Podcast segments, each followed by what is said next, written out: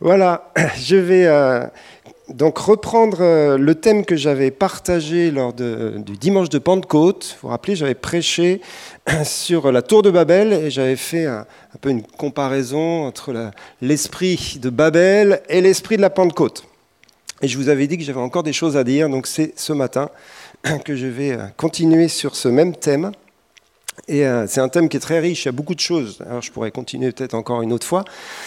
Et euh, le, sujet principal que je voudrais aborder ce matin, c'est l'expression qui nous est donnée dans la parole de Dieu, et au moins trois ou quatre fois, on ne lira pas tous les versets, l'expression sortez du milieu d'elle, Babylone cette expression de sortir de Babylone. Et c'est une expression qui est, dans l'Ancien Testament, bien évidemment, puisque vous savez que le peuple d'Israël avait été déporté à Babylone, mais Dieu leur a pas dit de sortir tout de suite. Dieu leur a dit d'abord d'y rester, de planter des vignes, de marier leurs enfants, euh, parce qu'il y avait du long terme. Donc ce n'était pas la première exhortation. La première exhortation, au contraire, était de, prier pour la ville, de, bénir Babylone, de, s'y investir, etc. Pourtant, euh, Babylone, c'était quand même une ville d'idolâtrie, euh, etc. Mais, Dieu avait un, projet pour Israël à ce moment-là, c'était qu'il soit en bénédiction pour cette ville de Babylone. Et puis à un moment donné, les prophètes, alors Ésaïe, premièrement, l'a fait avant même la déportation, et ensuite Jérémie l'a fait au moment du retour, la, parole de Dieu était sortez de Babylone. Maintenant, c'est le temps. sortez de cette ville parce qu'il y a un jugement qui va venir sur cette ville. Et on retrouve ce même principe, vous vous rappelez, dans l'histoire de Sodome et Gomorre. Hein. vous savez que Lot vivait à Sodome et Gomorre avec sa famille, lui le seul juste parmi cette ville injuste. Et à un moment donné, Dieu est venu avec euh, l'intention de juger la ville, et c'était la même chose. Il fallait que Lot et sa famille sortent il fallait qu'ils bah, partent, qu'ils déménagent, qu'ils sortent de la ville. Euh, et, la femme de Lot, vous vous rappelez, euh, sur la route du départ, elle se retourne et elle est changée en statue de sel. Waouh, il y a des trucs incroyables dans la Bible quand même. Hein. Mais ça veut dire quoi? Ça veut dire que c'est un départ euh, radical. Quand on sort de Babylone, à un moment donné, on ne peut pas y rester attaché. Il ne faut pas qu'il y ait des élastiques vous savez, qui, nous ramènent en arrière, etc. C'est une sortie radicale. Et cette expression sortir de Babylone, on la retrouve bien sûr dans l'Apocalypse et aussi dans les Épîtres. On la retrouve dans le Nouveau Testament on la retrouve comme une exhortation, alors qui n'est plus liée à une ville précise. Euh, Babylone n'existe plus, il n'y a pas besoin de... Surtout ne prenez pas de vol pour Babylone, pour les vacances. Babylone n'existe plus, donc il n'y a pas besoin d'en sortir physiquement. Mais bien sûr, il y a une dimension spirituelle hein, dont on avait parlé la première fois que je prêchais dessus, hein, l'esprit de Babel, l'esprit de Babylone, qui est partout en fin de compte, autour de nous qui est partout dans ce monde, qui a grandi, qui a avancé, qui a porté malheureusement beaucoup de fruits et qui arrive, euh, eh bien, euh, on va dire, euh, un peu à l'apogée de sa construction. Vous savez que l'histoire de la tour de Babel, c'est une construction hein, que les hommes font ensemble pour se bâtir un nom et pour s'élever au, pour toucher le, ciel, rejoindre le ciel. On avait vu tout ça. Donc cette construction, elle, a mis des siècles, en fin de compte, spirituellement. Et elle arrive euh, bah, vers la fin. Hein, vers la fin. Et donc, le, plan de Dieu, le projet de Dieu, c'est de juger Babylone. Donc, il y a des jugements qui vont venir sur Babylone, sur l'esprit de Babylone, l'esprit du monde qui nous entoure.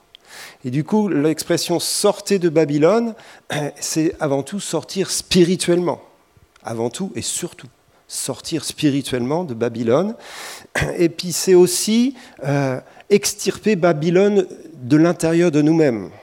Hein, donc s'il y, y, a un monde qui nous entoure avec son esprit, on va parler de ça, avec son influence, avec sa séduction, donc il faut en sortir mais il y a aussi ce même esprit qui parfois agit en nous, à l'intérieur de nous, parce que c'est de là qu'on vient, et parce que euh, parfois on a gardé des habitudes de vie et des choses intérieures qui sont de cet esprit-là. Et donc sortir de Babylone, c'est aussi laisser sortir Babylone, enfin le laisser sortir, il ne veut pas lui, mais en tout cas travailler à ce qu'il n'ait plus de prise dans nos cœurs, hein, et qu'il soit expulsé de nos vies Il y aurait là bien sûr beaucoup de choses à dire.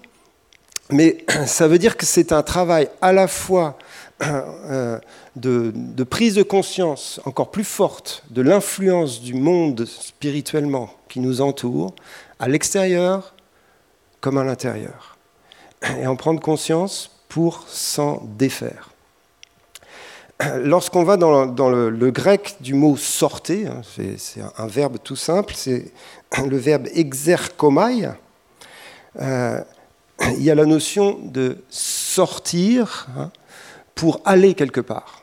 C'est ek, c'est sortir, et komai, c'est venir. Donc c'est sortir pour aller.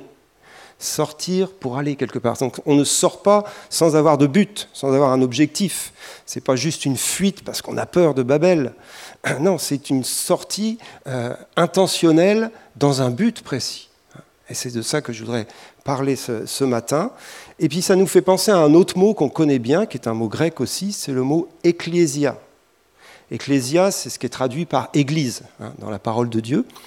Le mot grec ecclésia, dans son étymologie, c'est aussi l'expression de sortir. Hein. Mais lorsqu'on prend tout le mot, c'est euh, être appelé à sortir hors de quelque chose. C'est ça que ça veut dire, l'ecclésia. Être appelé hors d'eux. Sortir de quelque chose. L'Église, c'est ça que ça veut dire dans son étymologie. C'est un peuple qui sort c'est un peuple qui fait une démarche pour sortir du monde et pour rejoindre le Père. Et c'est la notion de sainteté qui est en fin de compte exprimée dans, ces expressions euh, grecques, dans ces mots tout simples, la notion de mise à part. Vous savez que la sainteté, la sanctification, c'est une mise à part pour Dieu. On sépare quelqu'un ou quelque chose pour le consacrer à Dieu. C'est ça la sanctification. C'est ça la sainteté. Et donc Dieu a séparé des hommes et des femmes pour les avoir dans sa présence, pour les avoir avec lui. C'est ce qui s'est passé avec la tribu de Lévi hein, dans l'Ancien Testament, qui a été sanctifiée. Ça ne veut pas dire que les autres ne l'étaient pas, mais encore plus que les autres, parce qu'elle a été séparée pour pouvoir servir dans le sanctuaire. Donc il y avait un, but et un rôle bien définis. Et l'Église, c'est pareil, elle, elle est séparée, donc elle doit sortir pour servir Dieu, pour rejoindre euh, la maison du Père et pour être le peuple de Dieu. Donc lorsqu'on parle de Babylone et de sortir de Babylone, on parle en fin de compte de l'Église et de ce que l'Église doit être. Euh, dans les temps de la fin, dans le livre de l'Apocalypse, on voit clairement qu'il va y avoir une séparation de plus en plus forte entre ceux qui servent Dieu et ceux qui ne le servent pas, ceux qui se sanctifient et ceux qui, marchent dans le péché. Une séparation euh, encore plus nette, hein, même si ça a toujours existé bien sûr, mais encore plus nette à la fin des temps. On ne pourra plus euh, avoir euh, boiter des deux côtés, être sur une chaise et puis sur une autre, etc. Il va falloir être de plus en plus radicaux dans nos choix, dans notre style de vie. Donc c'est des choses qu'on connaît, dont on parle depuis longtemps, mais sortir de Babylone, c'est ça. C'est des choix radicaux. Les ténèbres et la lumière vont être de plus en plus séparés. Et plus il y a une séparation entre les ténèbres et la lumière, plus la lumière brille dans les ténèbres. Donc ce n'est pas sortir pour ne plus toucher le monde et pour ne plus l'influencer. Si on sort du monde, on brille encore plus. Et c'est ça le truc qui, qui, fait toute la force, en fin de compte, de cette expression sortir. Parce que lorsque tu sors par une démarche de sanctification, et eh bien sûr, ta vie va être une lumière beaucoup plus forte. Et cette lumière, elle a pour objectif eh bien, d'éclairer le monde et de montrer le chemin et d'attirer les hommes et les femmes à Christ. Donc ce n'est pas une séparation pour que personne nous suive. Au contraire, c'est une séparation pour que beaucoup nous suivent, beaucoup plus qu'avant. Et l'Église, je dirais en France, parce qu'on est en France, doit briller bien plus qu'avant. Alors ce n'est pas un devoir légaliste, c'est ce que Dieu va faire. C'est ce que Dieu est en train de faire. Elle va briller Donc il y a de l'espérance dans cette séparation. On va lire deux versets qui, parlent de cela, bien sûr, qui, sont euh, dans le Nouveau Testament. Le premier dans l'Apocalypse 18, versets 4 et 5, nous dit, Et j'entendis du ciel une autre voix qui disait, Sortez du milieu d'elle, mon peuple, afin que vous ne participiez point à ses péchés et que vous n'ayez point de part à ses fléaux. Car ses péchés se sont accumulés jusqu'au ciel et Dieu s'est souvenu de ses iniquités. Waouh Donc là, ça parle de Babylone. Hein. Et, Babylone, on l'avait vu la dernière fois, hein, c'est euh, tout un système système politique, système économique, système de domination de l'homme sur l'homme. C'est un système mondialisé qui grandit de plus en plus. Eh bien, le jugement vient sur ce système. Et lorsque le, Seigneur nous dit de sortir du milieu d'elle, ça veut dire de trouver un style de vie qui participe de moins en moins à ce système. Donc, euh, c'est pas un message que je vais expliquer ce qu'il faut faire. D'ailleurs, je ne sais même pas exactement ce qu'il faut faire moi-même. On est tous en recherche, en questionnement. Et, ça fait partie de, ce que Dieu est en train de faire. C'est pour ça qu'on est souvent devant ces questions de on ne sait pas exactement comment ça va être après. Mais ça va être différent parce qu'il y a une séparation par rapport au système du monde et l'Église doit vraiment acter cette séparation de plus en plus. Euh, dans son cœur, mais aussi dans sa forme. Et c'est là où on a plein de questions qui ne sont pas du tout euh, résolues, mais le Seigneur va conduire l'Église, la nôtre, pas spécialement la nôtre, mais toutes les églises, dans quelque chose de nouveau et de différent.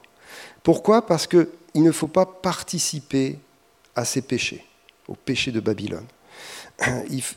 C'est une séparation de sanctification et euh, je citerai deux, trois euh, péchés importants dont il faut se séparer, mais il y en a bien sûr toute une liste, et ce n'est pas le, but de faire la liste des péchés de Babylone ce matin.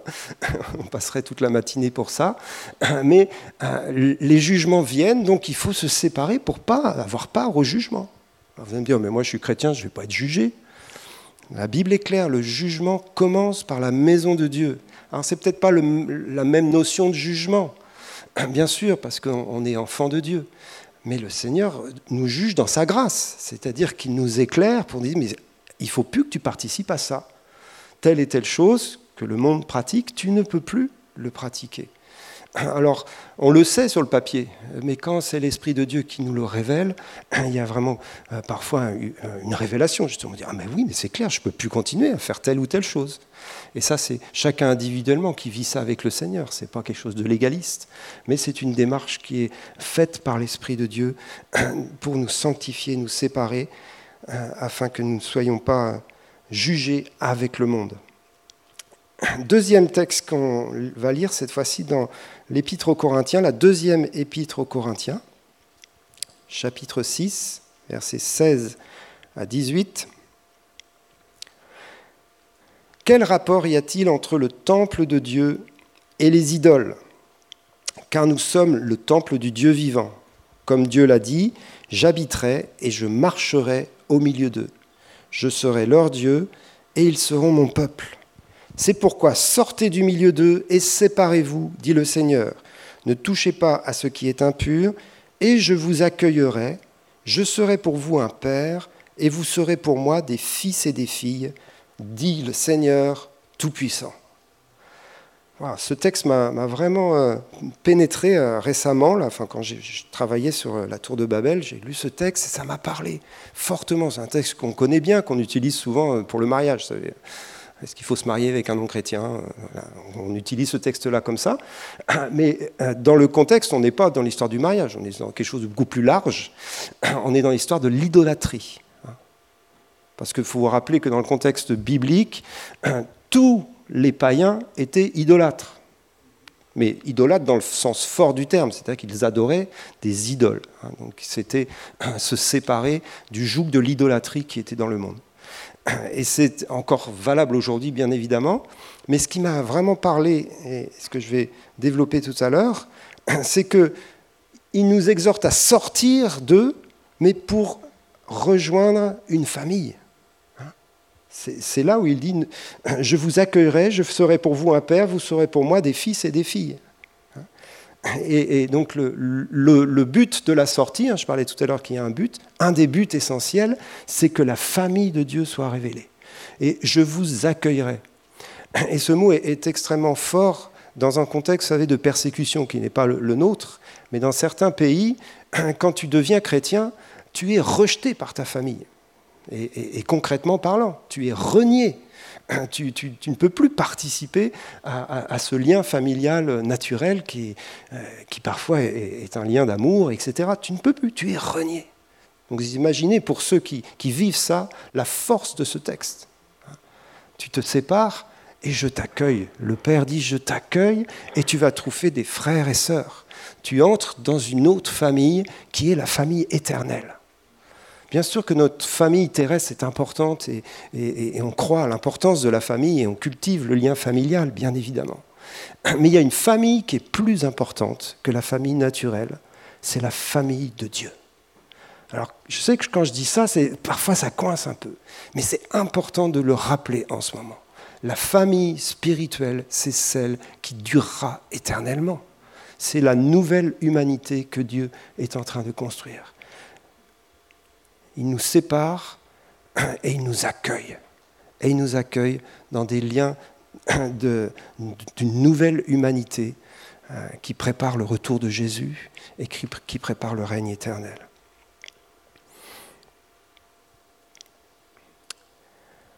La deuxième chose dans ce texte, j'en ai parlé, c'est sortir de l'idolâtrie. Hein. C'était un peuple idolâtre, bien évidemment, concrètement, ils adoraient des idoles, et il fallait sortir de cette idolâtrie. Alors l'idolâtrie aujourd'hui, elle est, elle est diverse, elle est plus aussi euh, claire, quoique dans certains endroits c'est vraiment de l'adoration des idoles ou dans certaines nations. En France c'est moins clair.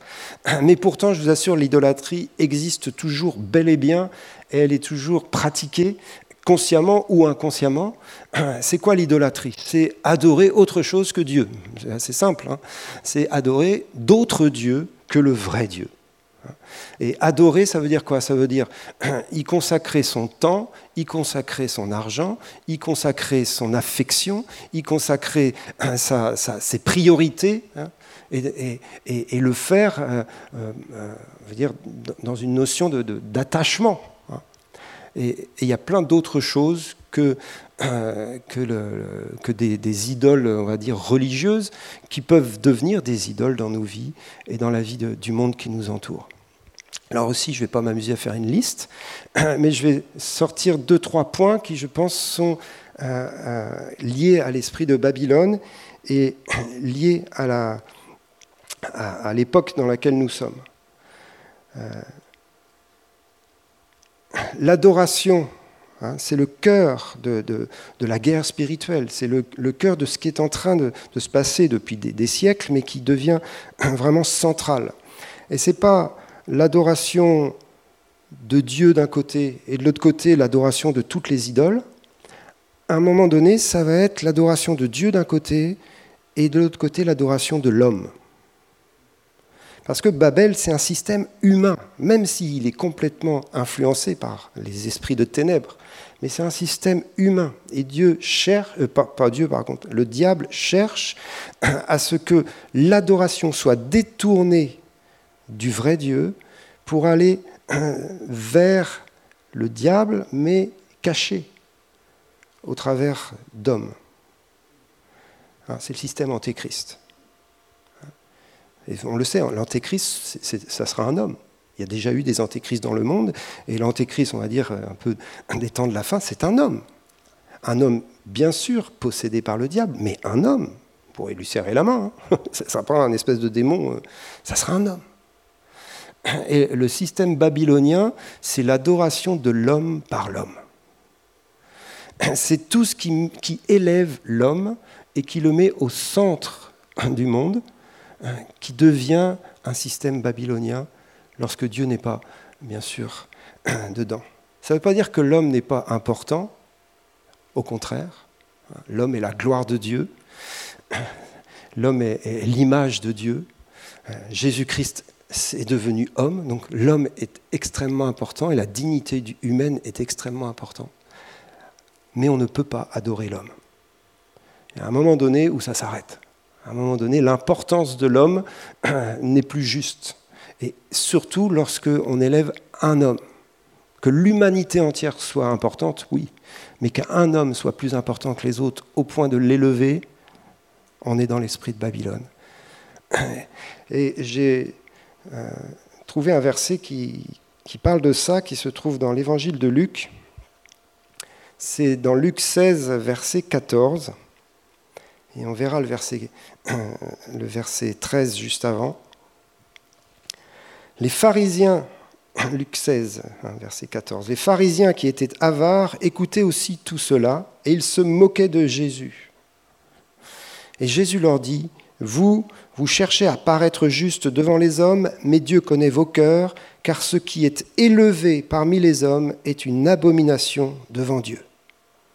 Waouh C'est extrêmement fort. Ce qui est élevé parmi les hommes est une abomination devant Dieu.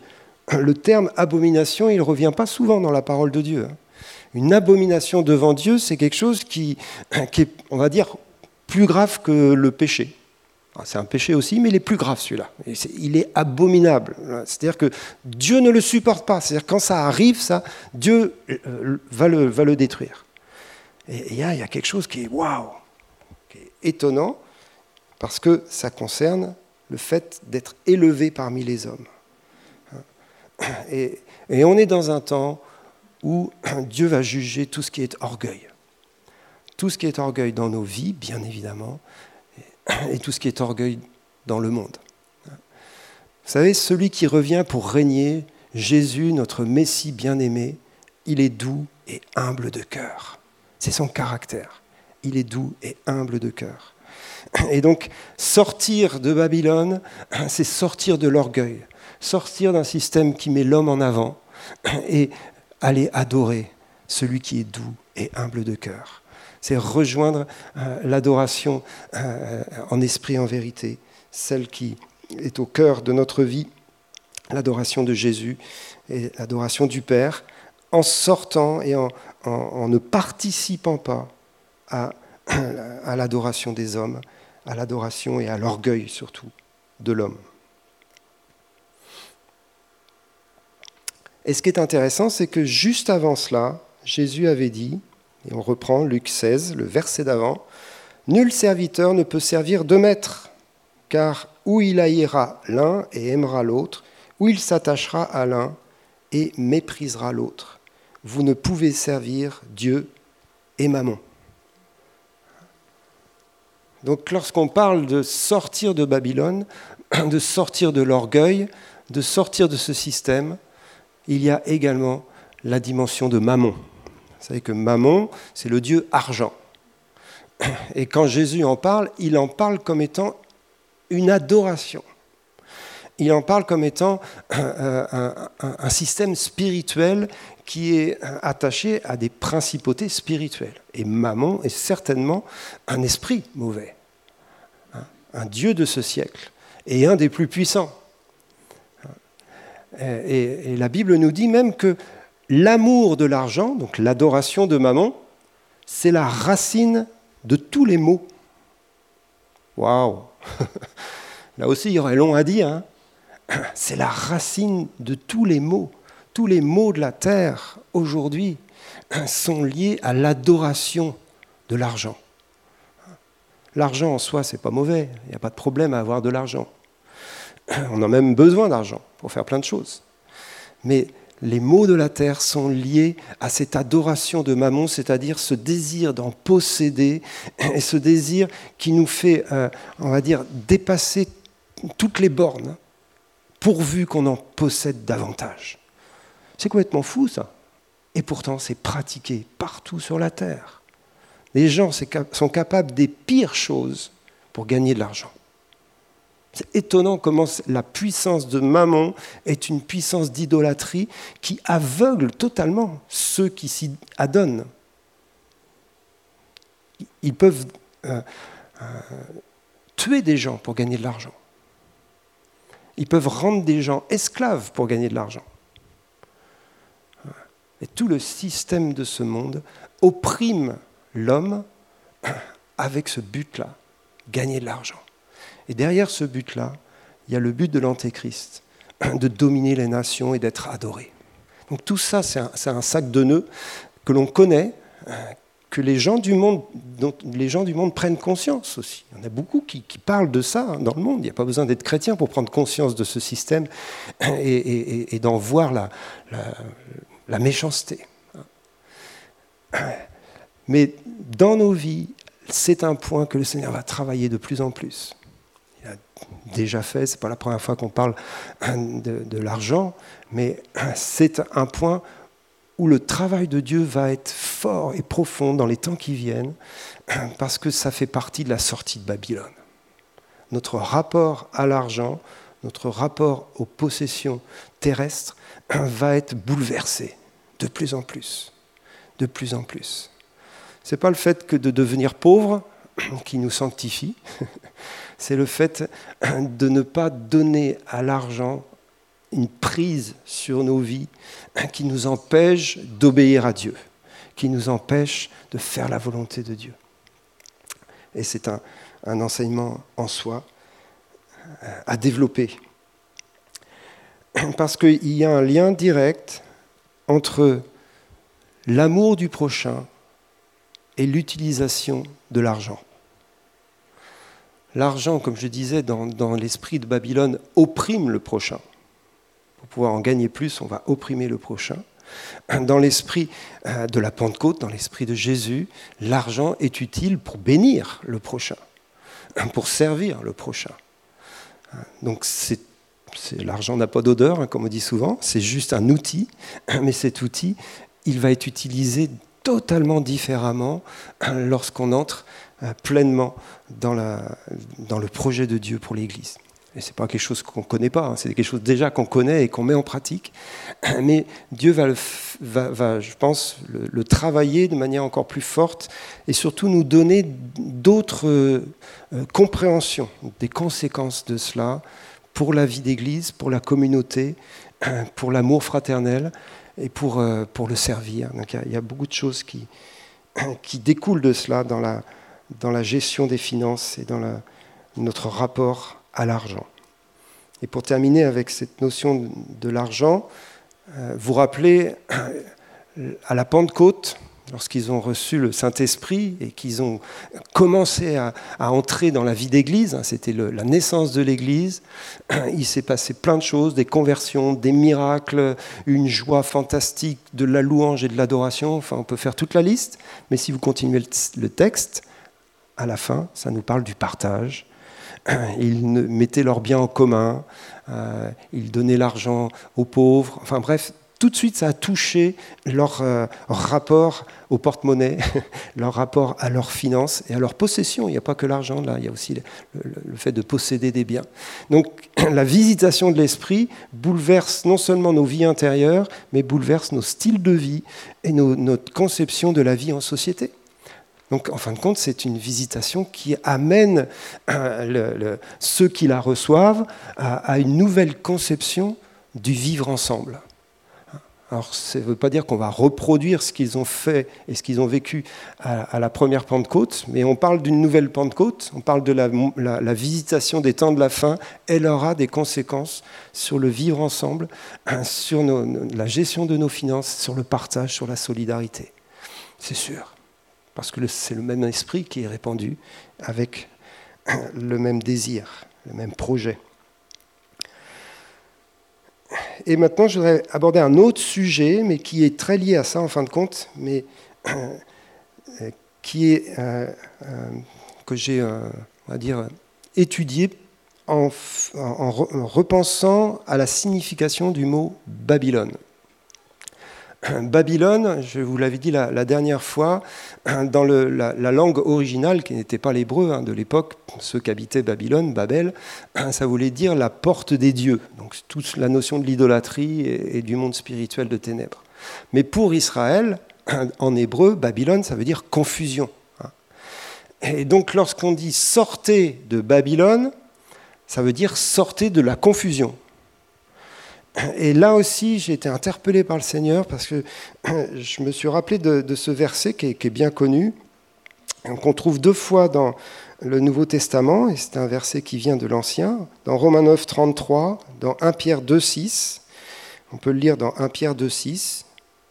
Il est dit, car il est dit dans l'Écriture, Voici, je mets en sillon une pierre angulaire, choisie, précieuse, et celui qui croit en elle ne sera point confus, ou ne sera point dans la confusion. Ça m'a toujours étonné ce que celui qui croit en Jésus bah, sera sauvé. Quoi. Il aurait pu dire ça, c'est plus simple. Mais il a repris cette expression-là, et si vous allez dans, l'hébreu, d'où le texte est tiré, c'est l'expression Babel, hein, celui qui croit dans le Messie, hein, c'est les questions du Messie, il ne sera plus dans la confusion de Babel. Ça veut dire que le moyen essentiel pour sortir de Babel, c'est la foi. Pour ne plus être dans la confusion qui est autour de nous et qui grandit, et je vous assure que ça ne va pas aller en s'arrangeant, notre force, c'est la foi notre capacité de ne plus être confus va venir de l'assurance de notre foi qui doit grandir. Euh, on, parle souvent de marcher par l'esprit, euh, et le Seigneur va nous apprendre à marcher par la foi. En fin de compte, c'est la même chose, mais c'est de manière différente de l'enseigner. Marcher par la foi. Et là aussi, ce n'est pas quelque chose de nouveau. Hein. Je parle de la foi, ça fait longtemps qu'on en parle. Mais il y a quelque chose là, je crois, qui, fait partie de l'urgence des temps. C'est pour ça que je dis quelque part, c'est lié à ce que j'ai dit tout à l'heure, à ce que j'ai dit juste avant sur notre attachement à l'argent, notre, euh, relation aux, biens matériels, etc. Parce que marcher par la foi, ça nous invite justement à ne plus dépendre des sécurités de ce monde, mais changer de sécurité changer d'attachement, donc il y a une notion d'idolâtrie, mais changer de sécurité, c'est aussi une notion de foi et bien sûr de relation à Dieu. La, la, foi, c'est ce qui nous fait triompher du monde. 1 Jean, chapitre 5, versets 4 à 5, parce que tout ce qui est né de Dieu triomphe du monde. Et la victoire qui triomphe du monde, c'est notre foi. Qui est celui qui a triomphé du monde, sinon celui qui croit que Jésus est le Fils de Dieu? euh, Le monde qui nous entoure, c'est l'esprit du monde, c'est l'esprit de Babel. Notre victoire sur cet esprit de Babel, c'est notre foi. C'est notre foi. Euh, je vous donne quelques points sur cette vie par la foi dans laquelle le Seigneur nous, attire de plus en plus. Euh, le, point fondamental de la foi, c'est l'humilité parce qu'on dépend de Dieu. C'est l'humilité. C'est, le contraire de l'orgueil. L'orgueil, il se croit fort en lui-même, alors que la foi, elle se sait forte en Dieu. Donc elle dépend de Dieu. C'est l'humilité qui nous permet de vivre par la foi. La vraie humilité, hein, ce n'est pas, pas le fait de se dénigrer soi-même, je suis le plus nul, c'est pas ça. Non, c'est le fait de dépendre de quelqu'un d'autre. Ma sécurité, elle n'est pas en moi-même, elle n'est pas dans mes propres forces, dans ma propre sagesse, dans mes propres compétences. Ma sécurité, elle est en Dieu. Et, on aura de plus en plus besoin d'être fort dans cette assurance de notre sécurité en Dieu, pour tous les domaines de notre vie. On a été ébranlés par ce Covid, hein. euh, et surtout ceux qui ont été touchés par la maladie. Ça a fortement ébranlé, des craintes, des peurs, des angoisses. Euh, là, notre foi, elle en a pris un sacré coup. Mais je me suis retrouvé à un moment donné, je me demandais si je l'avais le Covid. Je ne sais toujours pas si je l'ai eu ou pas. Mais quand tu te demandes si tu l'as, tu es, tout petit dans tes baskets hein, quand même. T'as beau être un grand chrétien plein de foi, euh, devant le Covid, et là je me suis dit, il y a un souci. Dans ma vie en tout cas. Il y a un souci. Ma foi, elle a vraiment besoin d'être affermie. Et c'est, je veux dire, c'est... Euh, 35 ans de vie chrétienne qui vous parle. Quoi. Ma foi, elle a encore besoin de trouver de, la, de l'attachement. Ce n'est pas de la force en elle-même, parce que notre foi en elle-même, tu ne peux pas la faire grandir, mais c'est de l'attachement à Dieu. Comment faire grandir la foi? Connais mieux Dieu. Il n'y a pas d'autre solution. Plus tu le connais, plus ta foi s'affermit. Moins tu le connais, plus tu es faible dans la foi. Donc l'humilité, la dépendance de Dieu. Mais une autre chose aussi, c'est que le monde qui nous entoure, c'est un monde de confusion. Babel est un monde de confusion. Et ce qui va avec la confusion, c'est ce qu'on appelle le relativisme, hein, dans le, dans le terme philosophique. Relativisme, ça veut dire que toute vérité est bonne à prendre, ou chaque vérité a une part de la vérité. Donc, chacun sa route, chacun son chemin, comme disait notre cher euh, il y a quelques années en arrière. Mais c'est ça le relativisme. Et le monde est de plus en plus comme ça. Et, c'est très séducteur parce que derrière le relativisme, il y a la notion de tolérance. Dans toutes les cultures, il y, a, euh, toutes les religions, chacun a ses croyances et on va tolérer tout le monde. Mais bien sûr, on tolère tout le monde, il n'y a aucun problème. Sauf que la Bible nous dit qu'il n'y a qu'un seul chemin qui conduit au Père. Et que la Bible nous dit la parole de Dieu est la vérité et que la Bible nous dit Jésus est le chemin, la vérité, la vie. Là aussi, je ne vous apprends rien.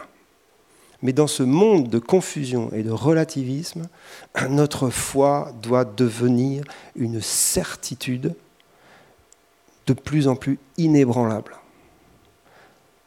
Et là, je vais vous faire peur, c'est exactement ce point-là qui appellera la persécution.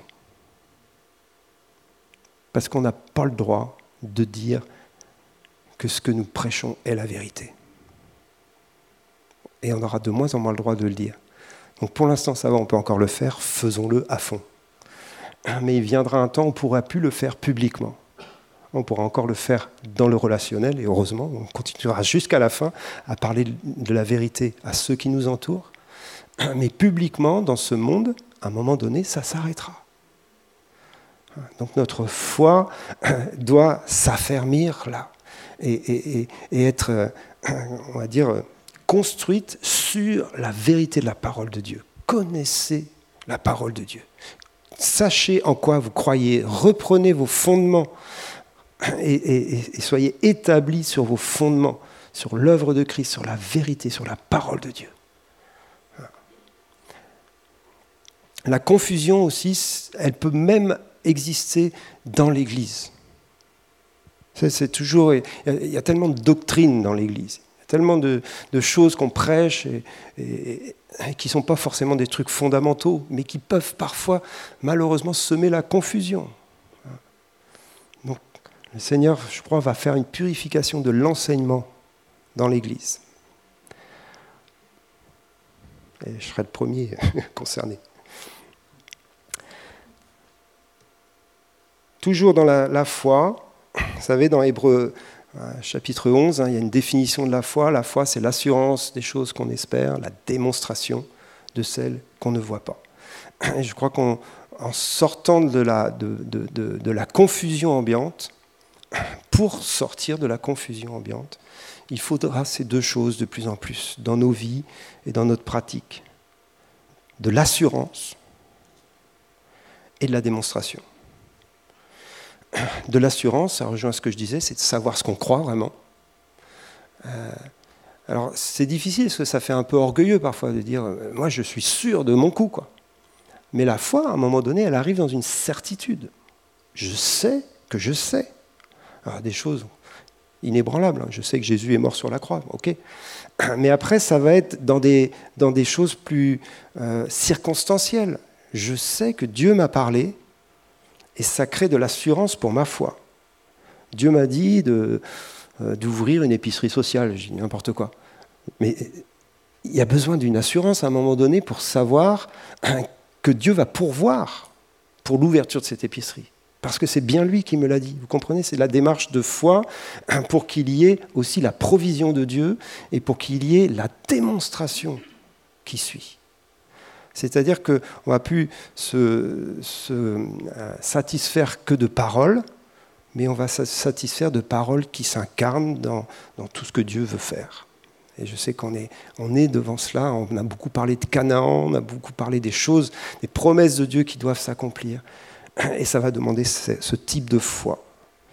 Et Seigneur, aide-nous comme disait Fabienne tout à l'heure, vient au secours notre incrédulité, parce que parfois le Seigneur nous dit des choses, elles sont complètement euh, on est incapable de les faire par nous-mêmes, comme tu le disais, elles nous dépassent. Mais si ça vient bien de lui, si c'est confirmé, donc on a de la sagesse, on ne va pas faire tout et n'importe quoi, mais quand ça devient vraiment une conduite, une direction de Dieu, alors notre foi va pouvoir entrer dans la démonstration. Et la démonstration, elle parle aussi de signes, de prodiges, de miracles et de toutes ces choses qui font partie du royaume. Et le dernier point que je voudrais partager avec vous sur cette euh, sortie de Babylone, c'est sortir de l'individualisme pour aller de plus en plus dans le communautaire. Euh, comme je vous l'ai dit tout à l'heure, et je reprends ce verset hein, pour finir, le Père nous dit de sortir pour nous accueillir dans la famille.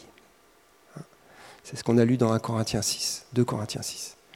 Sortez du milieu d'elle, et je vous accueillerai, et vous serez pour moi des fils et des fils, et vous serez mon peuple. Hein, donc on sort pour aller rejoindre la famille. Et cette notion de l'individualisme, c'est une notion qui est très forte dans l'esprit de Babel occidental. on va le restreindre au monde occidental, mais c'est malheureusement là où on vit quand même. C'est quelque chose qui va avec cette notion de, l'homme qui s'élève, vous savez, et qui écrase les autres. Le monde occidental est dans cette démarche-là. Euh, il y a de plus en plus de concurrence entre les hommes pour euh, atteindre des objectifs, qu'ils soient professionnels, qu'ils soient politiques, etc. Donc c'est chacun pour soi, quoi. De plus en plus. Chacun pour soi. Même s'il y a un, mouvement qui, lutte contre ça aussi hein, dans le monde, mais l'état d'esprit général du monde, c'est séparer, diviser pour mieux régner. Et puis après, euh, on voit cet individualisme qui, touche à nouveau tout le domaine des finances, tout le domaine économique, tout le domaine. Voilà. Et on retrouve le même système. Alors que la, pensée biblique, elle est profondément communautaire, sans renier l'individu. On ne tombe pas dans le communisme parlant de la philosophie hein, communiste qui, qui, au bout d'un moment, efface l'individualité. Ça, c'est pas la pensée biblique. La pensée biblique, c'est l'individu est extrêmement important. Hein. La dignité humaine, nos vies, nos personnes sont tellement précieuses que Jésus est mort pour chacun d'entre nous individuellement. Hein. Donc on a la preuve de, la dignité de chacune de nos vies dans notre individualité. Et c'est pour ça que le salut est individuel, il est personnel, et que notre relation avec Dieu est avant tout une relation personnelle. Mais si on demeure que là-dedans, bien sûr, on ne le fait pas, mais la tentation de l'individualisme, c'est de demeurer que dans cette dimension-là. Alors on passe à côté du projet de Dieu et quelque part, l'esprit de Babel euh, nous a eus. Parce que Dieu a fait de nous les enfants d'une famille. Et là aussi, je ne vous apprends rien. Mais c'est quelque chose qui est, euh, je crois, en train de se, de se faire, de continuer à se faire et qui va se faire de plus en plus. La prise de conscience de notre appartenance mutuelle notre appartenance à une famille, notre appartenance à un peuple, et on le voit euh, localement comme de manière très large internationalement. Dieu fait les deux choses en ce moment. Une appartenance locale, l'Église locale, une prise de conscience de notre dépendance les uns des autres et de notre appel à nous aimer concrètement dans le local, et puis une prise de conscience du peuple international, la famille de Dieu, de la famille des nations dont on parle beaucoup.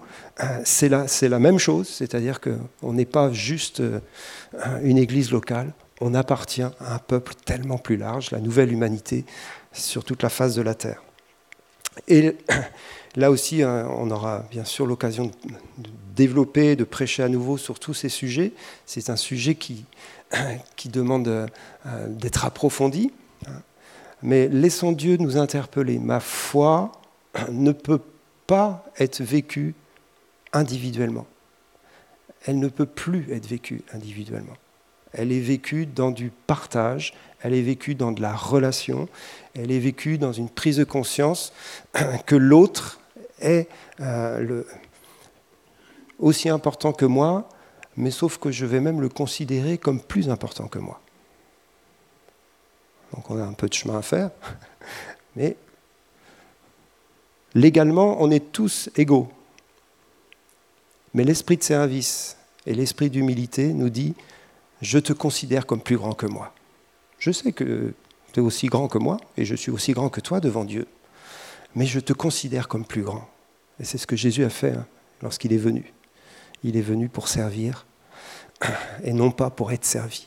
Il est venu pour s'humilier et pour donner sa vie.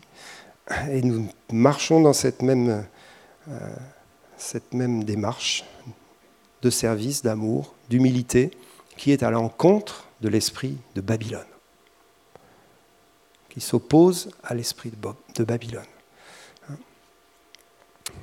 Quand on parle de marcher dans l'esprit opposé, on parle de ça. On parle de tous ces points. Donc voilà, sortez du milieu d'elle, sortons ensemble de Babylone, de l'esprit de Babylone, de la séduction de Babylone. Séparons-nous de tout ce qui est idolâtre dans nos vies. Considérons la puissance de Mammon et séparons-nous de la puissance de l'argent. Euh, revoyons un peu notre manière de gérer nos finances et de construire notre vie. Entrons dans une vie par la foi, dans une marche par la foi, parce que celui qui croit en lui ne sera pas confus et sortira de la confusion. Et en même temps, faisons-le ensemble, sortons de l'individualisme, rejoignons la communauté des croyants. Que Dieu vous bénisse. Je vais juste terminer par la prière et on va laisser l'Esprit de Dieu ensuite pendant, tous les jours et les, semaines qui viennent, continuer de nous aider à sortir de Babylone. Seigneur, nous voulons juste euh, nous laisser toucher par toi ce matin. Euh, nous voyons l'urgence de sortir de la mentalité, de l'esprit du monde qui nous entoure. Nous n'avons pas toutes les solutions, nous n'avons pas toute la compréhension, mais nous prions vraiment, Seigneur, que tu nous éclaires dans ce chemin que nous voulons prendre tous ensemble. Je prie Seigneur que ton esprit vienne toucher les, domaines d'idolâtrie peut-être qui sont encore là dans nos vies personnelles, les domaines d'attachement euh, démesuré à certaines choses, euh, et parfois c'est peut-être l'argent. En tout cas, Seigneur, montre-nous ces choses pour que nous puissions nous en détacher par une repentance active qui nous fait entrer dans une marche par la foi. Seigneur, nous savons que l'inquiétude grandit dans le monde et, l'inquiétude peut toucher si facilement nos vies, comme je l'ai partagé tout à l'heure par rapport à cette maladie, Seigneur, mais il y a plein d'autres domaines où, on peut encore être saisi par l'inquiétude. Il y a la crise économique qui va grandissant et qui peut aussi inquiéter nos vies. Seigneur, c'est à ce moment-là que notre vie doit se fonder de plus en plus sur toi parce que celui qui croit en toi ne sera pas confus. Et nous le proclamons ensemble, celui qui croit en toi, Seigneur, ne sera pas confus. Tu nous dis de nous inquiéter de rien, mais qu'en toute chose, nous devons faire connaître nos besoins à Dieu. Et c'est lui qui mettra nos pensées, nos cœurs en Jésus-Christ, qui nous donnera une paix qui surpasse toute connaissance, parce qu'il pourvoira à nos besoins. À la montagne de l'Éternel, il a été pourvu. Et notre foi est basée sur la certitude qu'à la montagne de l'Éternel, tout a été pourvu pour notre salut, mais aussi pour notre vie terrestre, pour notre vie éternelle, mais pour notre vie quotidienne. Tout a été pourvu parce que Dieu est un Père et il nous accueille dans sa maison, il nous accueille dans sa famille, il nous accueille dans ce nouveau peuple qu'il crée sur toute la face de la terre, qui est un peuple qui va briller comme jamais dans le monde. Seigneur, nous voulons vraiment euh, répondre à ton appel et, mettre notre foi en toi ensemble ce matin. Nous attacher à toi encore plus. Continuer notre chemin pour nous détacher de l'esprit de Babylone et pour nous attacher ensemble à toi. Seigneur, montre-nous les projets, les œuvres, les, les, désirs de ton cœur pour notre temps, pour euh, ce, temps tellement particulier que nous vivons. Et donne-nous la foi pour entrer dans ce que tu as préparé, Seigneur. Parle, donne-nous des oreilles pour entendre et, donne-nous la, force de marcher dans des choses nouvelles afin de les incarner, afin de les mettre en pratique, que de l'assurance de la foi naisse une démonstration. Seigneur, nous voulons voir ta gloire. Nous n'avons pas de force en nous-mêmes, mais notre force est en toi. Et nous voulons voir ta gloire. Nous voulons voir, Seigneur, la moisson. Nous voulons voir les choses que tu as promises. Et nous voulons y entrer ensemble avec toi par ta grâce. Amen.